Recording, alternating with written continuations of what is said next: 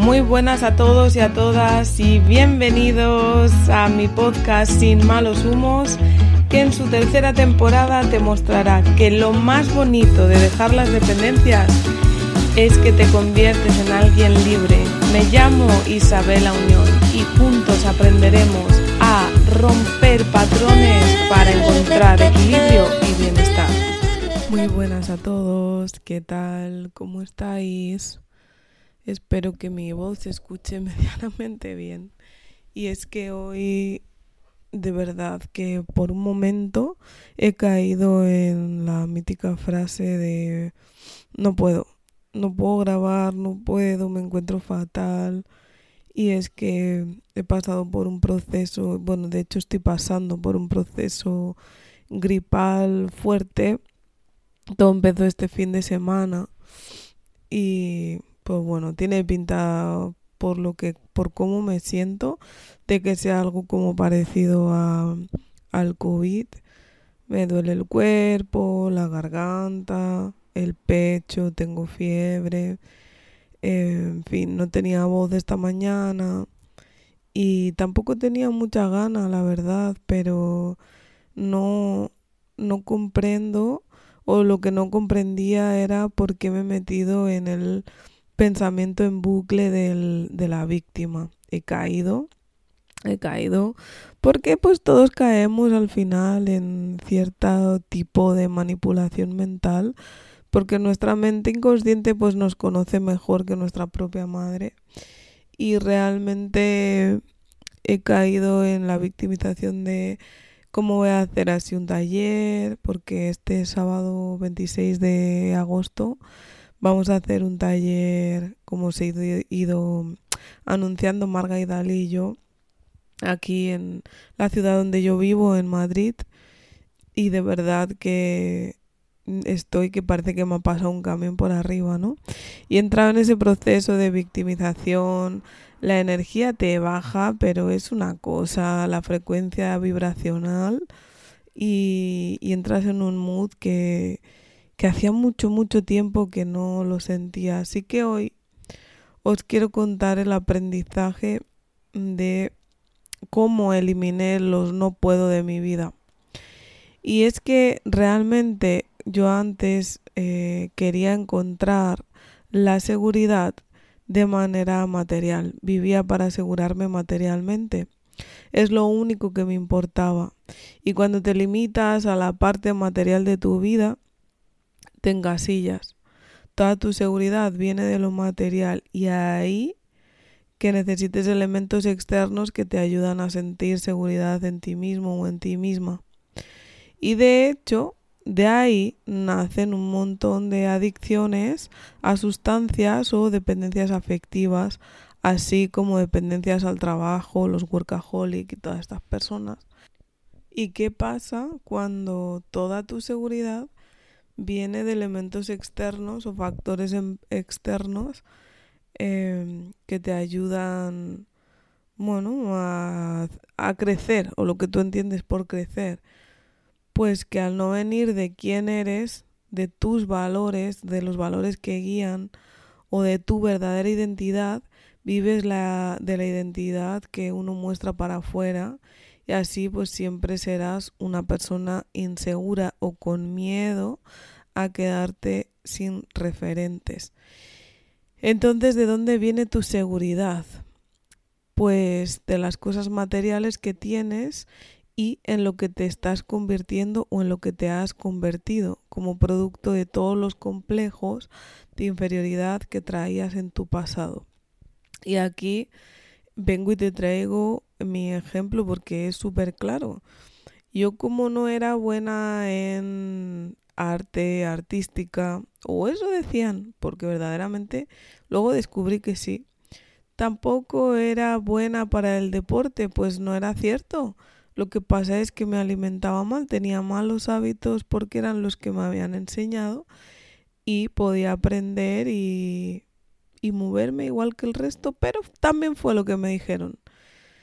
¿Qué hice? Valorizarme con los estudios. Si yo era lista tenía valor, porque en el resto de las casillas tenía un suspenso, ¿no?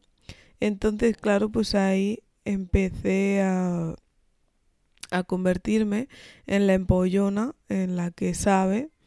Y bueno, pues mi verdadera seguridad realmente cuando doy un golpe en la mesa y digo, esto no soy yo, esto no me gusta, quiero conocerme, quiero comprenderme, es cuando empezó a nacer el cultivo de mi verdadera seguridad, de confiar en mí ilimitadamente en medio de todas las tragedias, de todas las caídas, de todas las veces que me dé el puñetero COVID. Eso es lo que me hizo atravesar esas creencias de que no podía crear lo que quería. Así que dije, ya no más no puedo, a partir de ahora es no quiero. Obviamente, con mis 37 años no puedo ser mm, Leo Messi o Cristiano Ronaldo em, y alcanzar toda esa grandeza que han alcanzado ellos aportando alegrías al mundo a través del fútbol. Obviamente, también hay que arrojar claridad, pero eh, sí que es verdad que a través de conocerme a mí misma es como verdaderamente estoy cultivando la verdadera seguridad y aquí estoy grabando un episodio porque estoy comprometida y acepto que lo que, este, que lo que me está pasando en estos momentos, el trabarme y seguir grabando, está aquí para hacerme crecer, para atravesar mis propias limitaciones y además también acepto que encima esto es algo que me hace feliz. Que tú crezcas escuchando estos aprendizajes en medio de una divagación febril es algo que me hace feliz.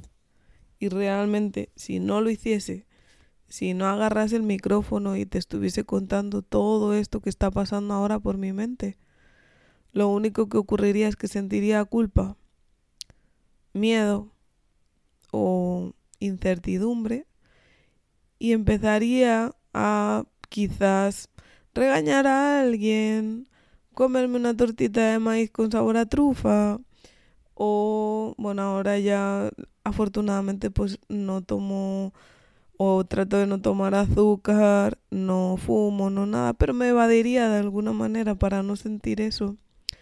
Joder, es mejor aceptar que pues que estoy mal. No me siento bien.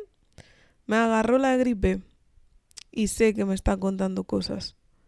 Y sé que eso también es prosperidad. Eso es prosperidad para mí. Una prosperidad de la que poca gente habla, porque es difícil sacarte al ego de arriba y, entregar sin esperar nada a cambio, a pesar de que te duele la cabeza, a pesar de que tengas fiebre, solo porque sabes que tu propósito, tu meta es la única certeza que tienes delante y que nunca, jamás la vas a abandonar. Y ahí y así cultivo yo mi seguridad y me permito ser sostenida por algo muchísimo más grande que cualquier duda o que cualquier creencia o cualquier limitación o acotación de mi propia identidad. Así que bueno, ay, con ese ruidito, ese pitidito de mis pulmones o mis bronquios o lo que sea que haya ahí dentro, me despido para desearte un feliz día, el día que sea que me estés escuchando y pedirte disculpas si es que me escuchas día a día y este capítulo se ha estado retrasando, porque verdaderamente yo quiero aportar, pero para poder aportar aunque sea tengo que tener voz. Primero yo, luego yo, y si me sobra algo también es para mí. Y desde mi 100, entonces es ahí donde yo puedo aportarte. Y siempre voy a poder aportarte siempre, siempre, siempre que confíe que hay algo mucho más grande que yo que sabe que todo forma parte de un equilibrio. Así que, mm, COVID, haz lo que te dé la gana. Yo el taller lo voy a hacer igual. Y dale lo mejor de mí, con fiebre o sin fiebre. Sin más, amigos, amigas, un abrazo muy fuerte.